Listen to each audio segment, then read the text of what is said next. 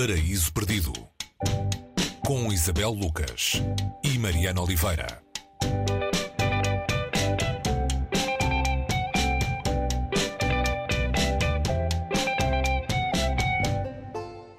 Hoje no Paraíso Perdido trazemos Matriz de Lauren Groff. Eh, é a vida de Marie de France, ou Maria de França, eh, que aqui se conta, ou que aqui se imagina. Eh, quer dizer que vamos parar ao século XII. Isabel, quem é esta mulher, ou esta personagem, de quem pouco ou nada se sabe, e em que circunstância é que a conhecemos neste romance?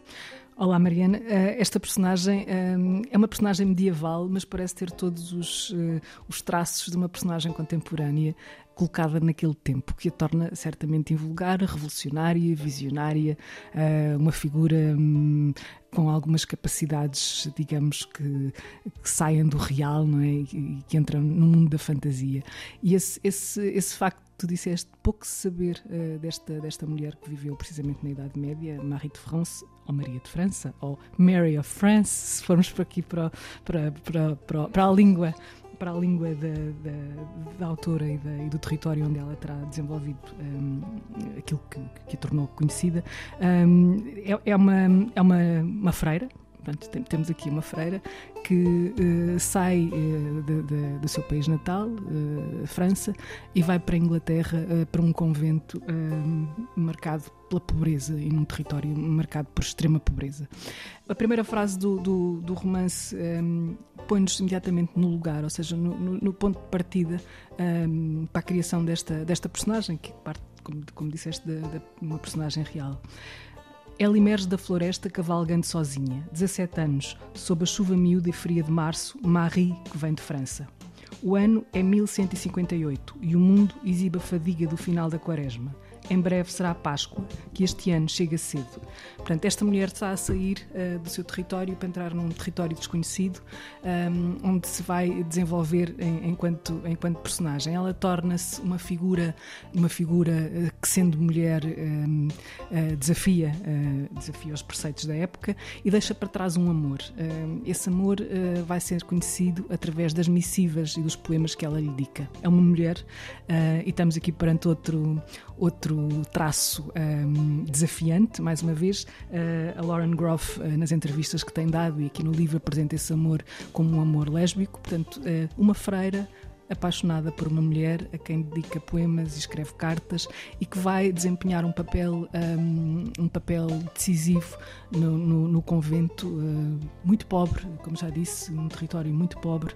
Um, a Inglaterra nesse, nessa altura era era vista por quem vinha de, desse, desse outro lado do, do, do mar, não é, um, como como pouco uh, desejável e ela vai se tornar prioresa desse convento. Uh, durante décadas ela é uma mulher com poder e uma mulher com com poder e com todas estas características que não são próprias um, do momento.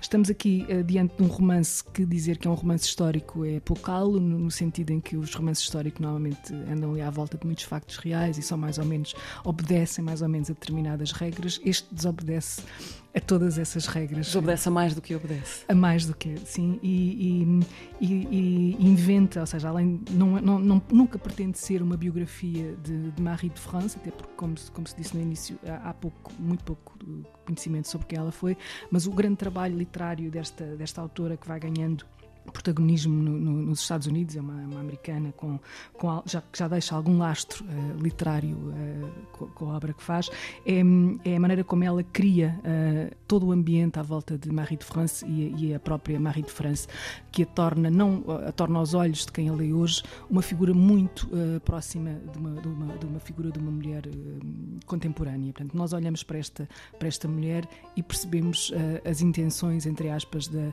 da escritora ou pô-la naquele lugar, pretendendo falar para os dias de hoje. Ou seja, ler este romance não é uma fuga, uh, não é uma fuga ao nosso tempo, não é uma fuga aos nossos, às nossas questões, às questões do mundo atual. É simplesmente uma maneira fantasiosa uh, e incómoda de tratar uh, literariamente muitas das questões que são hoje prementes.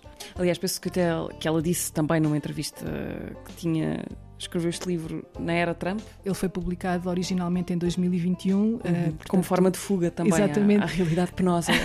Sim, e ela, sendo que ela refere isso, mas refere também que não se trata apenas de, apenas de, de uma fuga. Assim, ela não queria escrever sobre nada daquele tempo. ela não queria situar-se no, no, no, na cronologia em que vivia no presente. E, portanto, transportou algumas das suas preocupações para um tempo que não era, que não era o, o dela e um território que também não era o dela.